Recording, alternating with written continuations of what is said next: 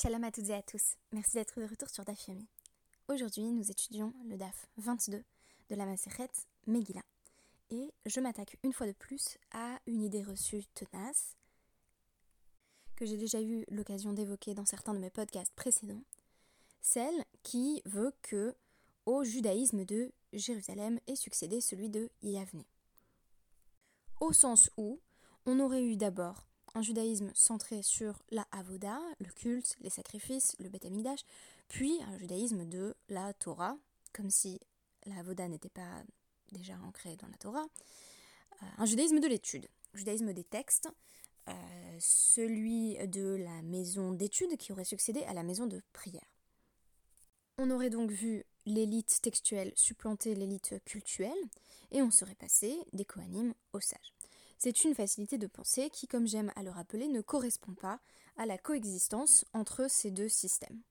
La Torah pense la Avoda, puis, à partir de la destruction du Beth Amikdash, elle la pense avec un A, c'est-à-dire qu'elle répare son absence en étudiant ces détails qu'elle fait état d'un manque qu'elle s'efforce de combler du mieux qu'elle le peut. Aujourd'hui, nous allons nous pencher sur l'une des extensions possibles de cette idée reçue.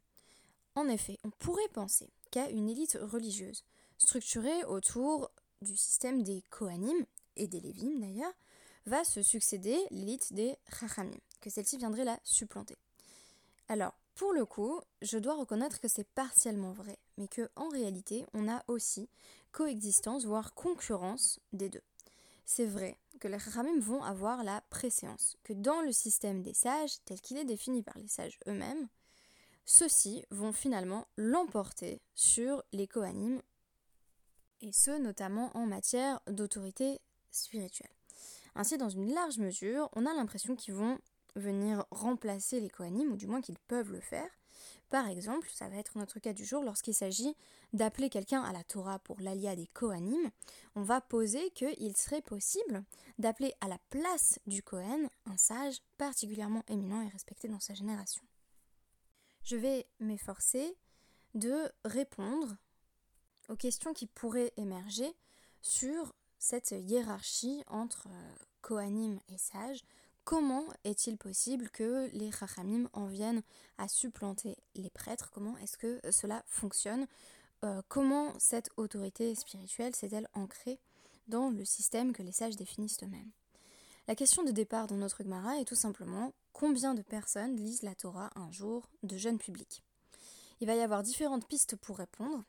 Alors je vais vous livrer plutôt euh, à rebours la réponse d'abord, puis je vais revenir sur l'un des cas qui est utilisé pour s'efforcer de donner une réponse, mais qui ne va pas permettre de répondre à la question, à savoir combien de personnes lisent la Torah un jour de jeune public. Parce que c'est dans cette tentative infructueuse de répondre que va nous être présenté un sage qui lit la Torah et qui en particulier prend la Aliyah normalement réservée aux Kohanim. Donc si je réponds d'abord à notre question de départ, j'avance un petit peu dans, donc dans notre DAF et je lis donc Tashma, littéralement voilà, viens, et entends, viens et apprends. Euh, une braïta qui nous dit Zehaklal, voilà le principe général, Kol sheyeshbo bitul melachal am, chaque fois qu'on risquerait de faire perdre du temps à la communauté, et en l'occurrence Bitul Melacha, c'est faire perdre du temps euh, pour le travail, par exemple un jour de jeûne public où on est malgré tout autorisé à travailler, ou Tisha B'Av, où dans certains contextes il va être également possible de poursuivre euh, son travail, on ne lit que trois passages de la Torah, et donc on a trois aliotes pour euh, ne pas justement faire perdre de temps à la communauté pour que la communauté puisse retourner vaquer à ses occupations. Mais euh, ça ne vaut pas pour les jours où de toute façon on ne peut pas travailler. là où il n'y a pas de risque justement de perdre du temps de travail, comme par exemple la Roche Chodesh. D'ailleurs, c'est aujourd'hui euh, Roche Chodesh, je vous dis Chodesh Tov. Et à Chol Moed, on peut lire quatre passages de la Torah, on peut donc avoir quatre aliyot, puisque il n'y a pas de risque que l'on perde ni du temps ni de l'argent, parce que de toute façon, à Chol Moed, on a coutume de ne pas travailler, de ne pas faire de melachot. Et à Rosh Chodesh, il y a particulièrement une, coutume bien ancrée qui est que les femmes ne travaillent pas du tout et il est encouragé de manière générale de, de, se reposer à Rosh Chodesh. Donc là, pas vraiment de risque de perdre du temps. Un autre principe qui va être posé qui est complémentaire, euh, on nous dit d'ailleurs, c'est intéressant cette formule de la Gemara, Nekot Haiklala Beyadach. Saisis bien ce principe euh, général dans ta main, euh, retiens bien ça. Kol de tafele milta me chavre, tafele gavra yetera. À chaque fois que tu rajoutes une chose, c'est-à-dire une loi par rapport à un autre jour, tu rajoutes une personne supplémentaire qui va avoir une alia euh, supplémentaire. Donc on nous dit par exemple, il car Rosh Chodesh ou Moed, par exemple à euh, et à Chol Moed, des Ika Korban Moussaf, comme on, apporte le Moussaf, on lit 4, donc par opposition au, jeune public ou à Tchabeav, on, on ne lirait que 3. Euh, Beyom Tov de Asur Basiat Melacha Chamisha, Yom Tov c'est aussi interdit euh, vraiment pour le coup un interdit très fort, hein, contrairement à Chol de faire la moindre melacha, on lit 5, 5 aliot, 5 passages de la Torah, Beyom Kippourim, des Anushkaret Shisha, où là carrément si on transgresse c'est la peine de retranchement, on lit 6 à Yom Kippour, Shabbat des Ika Isur Skila Shiva. Et Shabbat, où il y a une sanction supplémentaire qui est euh, l'exécution par lapidation, on lit 7 passages. Voilà, ça, ça vient répondre à notre question de départ sur à chaque fois le nombre de aliyot qui vont être lus en fonction du type euh, du type d'événement ou de, jour particulier auquel on a affaire. Maintenant, un exemple qui a été euh, utilisé avant et que l'on a laissé forcer euh, d'utiliser comme paradigme pour répondre à la question de déterminer s'il y a 3 ou 4 aliotes un jour de jeûne public, euh, ça va être l'exemple de Rav, dont on nous dit qu'il a eu une attitude un petit peu étrange pendant un jeûne public. Donc, Tashma, on, s'efforce de venir apprendre de ce cas une règle générale, ce qui ne va pas fonctionner. On nous dit des Rav Ikla les Bavel Betanit Tzibour. Rav, il était venu à Babylonie lors d'un jeûne public. Et on nous dit Kamkra euh, Be Sfira Petar Barer Chatem Velo. Tout d'abord, on nous dit donc euh, il s'est levé, il a lu dans le Sefer Torah. Quand il a commencé sa lecture, il a récité une bracha. Ça, jusqu'ici, tout va bien. Hein. Mais quand il a terminé de lire, il n'a pas récité de bracha. Et ensuite, euh, on nous dit qu'il n'a pas fait, euh, il n'a pas fait il ne s'est pas prosterné pendant Tachanoun. Donc ça, ça va être expliqué ultérieurement dans la Gemara, mais ça m'intéresse un petit peu moins, donc je, passe ce passage. On nous dit en tout cas, c'est intéressant parce que du coup, qu'est-ce qu'il a lu exactement? Rav. On sait déjà, ça c'est un élément qui va être important, que Rav n'est pas Cohen. Donc on nous dit pourquoi c'est lui qui a fait la bracha de début de la lecture euh, et pourquoi il n'a pas fait de bracha à la fin? des Rav Israël, normalement il aurait dû lire le troisième passage, la troisième alia, qui est celle d'un Israël. Il n'est ni Cohen ni Lévi. Pourquoi est-ce que quand il a terminé, pourquoi est-ce que quand il a lu donc vraisemblablement le troisième passage, parce que le premier est un Cohen, le deuxième est un Lévi, le troisième est un Israël, pourquoi il n'a pas fait de bracha de conclusion? Ça devait être euh, à Acharina Batrek, parce que quelqu'un d'autre allait lire après lui. Donc, euh, si c'était le cas, alors un jour de Ta'anit Tzibour, un jour de jeûne public, euh, il faudrait bien qu'il y ait quatre lecteurs. On a posé précédemment que en réalité il n'y en a que trois. C'est donc que ce passage ne va pas servir de preuve pour établir le principe en vertu duquel il faudrait quatre aliotes.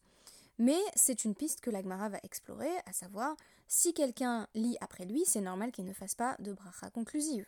Et alors on nous dit, non, c'est pas ça. Euh, Rav Becha Anekra. Non, c'est parce qu'il avait lu la première section, la première alia, celle qui est a priori réservée aux Kohanim, comme Ravuna, nous dit-on, qui lisait aussi la section désignée au Kohanim. Ravuna, qui est euh, un Amoraïm babylonien euh, de la deuxième génération. Alors techniquement, euh, c'est intéressant que ce soit Ravuna qui serve d'exemple pour justifier que Rav le fasse, parce que Rav était l'enseignant, le, le, maître de Rav Una. Et l'un après l'autre vont être directeur de la yeshiva de Soura.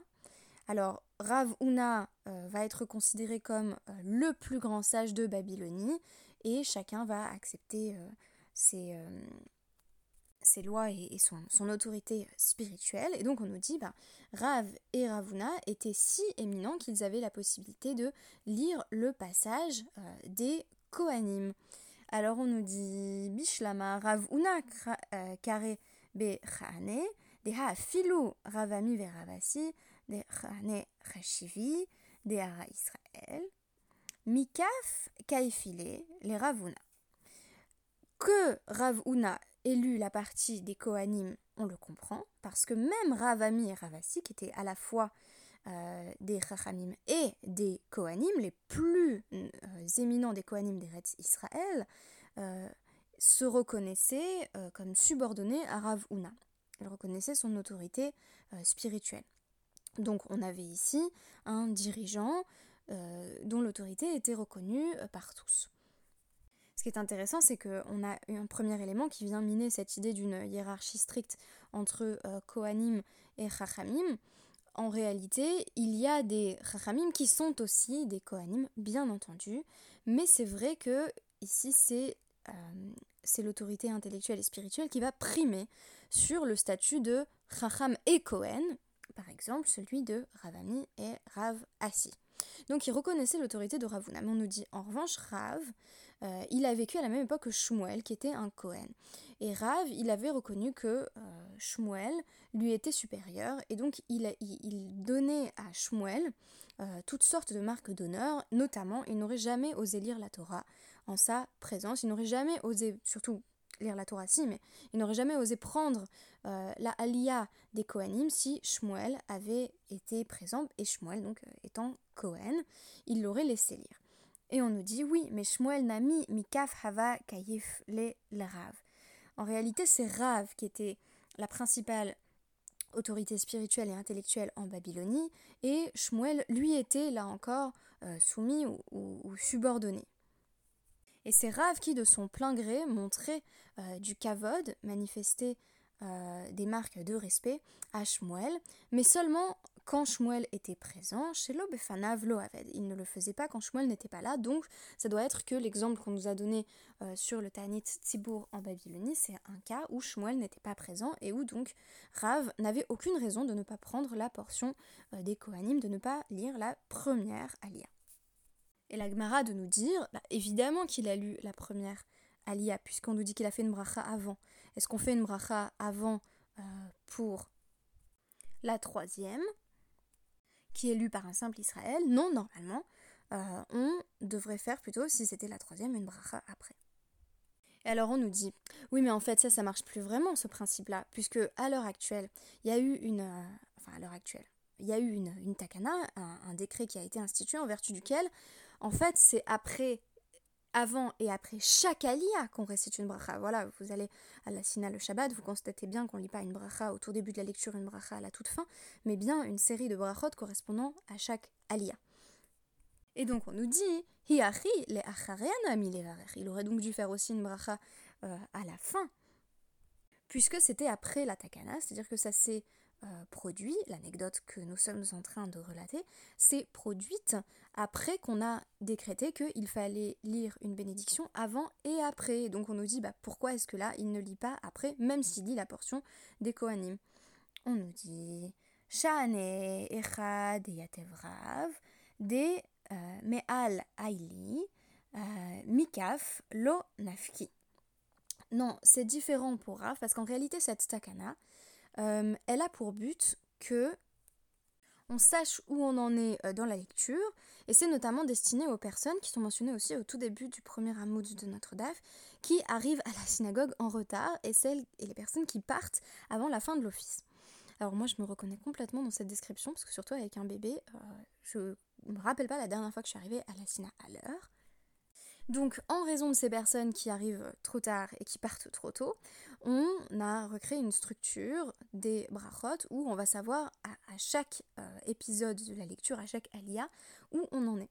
On nous dit, mais quand Rav était là, alors nouvelle marque de respect, ça ne s'appliquait pas parce que euh, c'est vrai que des personnes allaient peut-être arriver au milieu, mais personne n'allait partir trop tôt, et donc manquant ainsi la bracha finale, parce que, bah, par respect pour Rav, les personnes n'allaient pas se retirer avant la fin de l'office. Donc on n'a pas de, de preuves définitives à partir de cet exemple euh, qui viendrait euh, par exemple euh, montrer que on lit 4 aliotes un jour de jeûne public. En réalité, on a compris que c'est bien 3 aliotes. Ce qui est intéressant, c'est que ici on semble poser que les sages pourraient systématiquement prendre le pas sur les Kohanim dans la lecture à une période, puisqu'on nous parle du judaïsme babylonien, il est vrai que les Kohanim n'ont plus le même statut qu'autrefois. Le Meiri et le Bet Peretz vont d'ailleurs faire remarquer que euh, le minag est plutôt de faire honneur au Cohen en lui donnant euh, la première alia ainsi que Lévi la seconde, euh, parce que ça risquerait de créer des sujets de dissensus entre les membres de la communauté si on disait ah oui mais cette personne là elle est plus érudite que le Cohen, ça ferait un petit peu honte au Cohen donc on a quand même coutume même lorsque des sages sont présents dans une, dans une communauté de donner la première alia au Cohen et la deuxième au Lévi. Et pourtant, il est bien écrit dans le traité Orayot 13a que un Talmid Racham qui serait mamzer, donc vraiment le statut social, euh, l'un des statuts sociaux les, plus euh, dévalorisants euh, qui soit, aurait la préséance sur un Kohen Gadol qui serait un Amaharet. En d'autres termes, tout se juge d'après la connaissance. C'est le système que les sages vont euh, érigé et qui euh, n'implique pas forcément que euh, l'autorité des sages ait succédé à celle des Kohanim, mais bien qu'il y ait eu, bien entendu, simultanément des Kohanim et des Chachamim, et que les Chachamim aient désigné un système dans lequel leur autorité soit toujours reconnue comme supérieure. Ainsi, le Rambam, dans son Sefer Hamada Talmud Torah, le début du troisième Pérec, va préciser que euh, c'est vrai qu'il y a une mitzvah euh, d'honorer les Kohanim, mais que euh, celle-ci ne s'applique que lorsqu'on a affaire à un Kohen, un minimum érudit, qui s'y connaissent en Torah. Et donc, si on a par exemple deux érudits, l'un Kohen et l'autre qui ne le soit pas, ça va être une mitzvah de faire honneur au Kohen. Ce qui n'est pas le cas si le Kohen est tout à fait ignorant. C'est donc vrai que l'autorité textuelle l'emporte euh, sur une forme de, de, comment dire, prérogative culturelle qui est celle du Cohen, et que le Cohen ne récupère pleinement ses lettres de noblesse que s'il se plie aux lois érigées par le système des sages et s'il devient donc lui-même un Cohen érudit. Ça doit vous rappeler un petit passage de notre euh, étude du traité Yoma où l'on mentionnait en fait dès la première Mishnah que le Cohen bénéficie d'une préparation euh, textuelle, d'une préparation intellectuelle, un peu comme une sorte d'examen euh, euh, pré-Kippour, sous la supervision des sages. Ici, on va encore plus loin en nous montrant que c'est arrivé que des chachamim prennent les, les aliotes destinés a priori au Kohanim, et que même dans un système où il y avait coexistence des deux, c'est tout de même l'autorité des chachamim qui l'emportait sur celle des Kohanim. Merci beaucoup et à demain.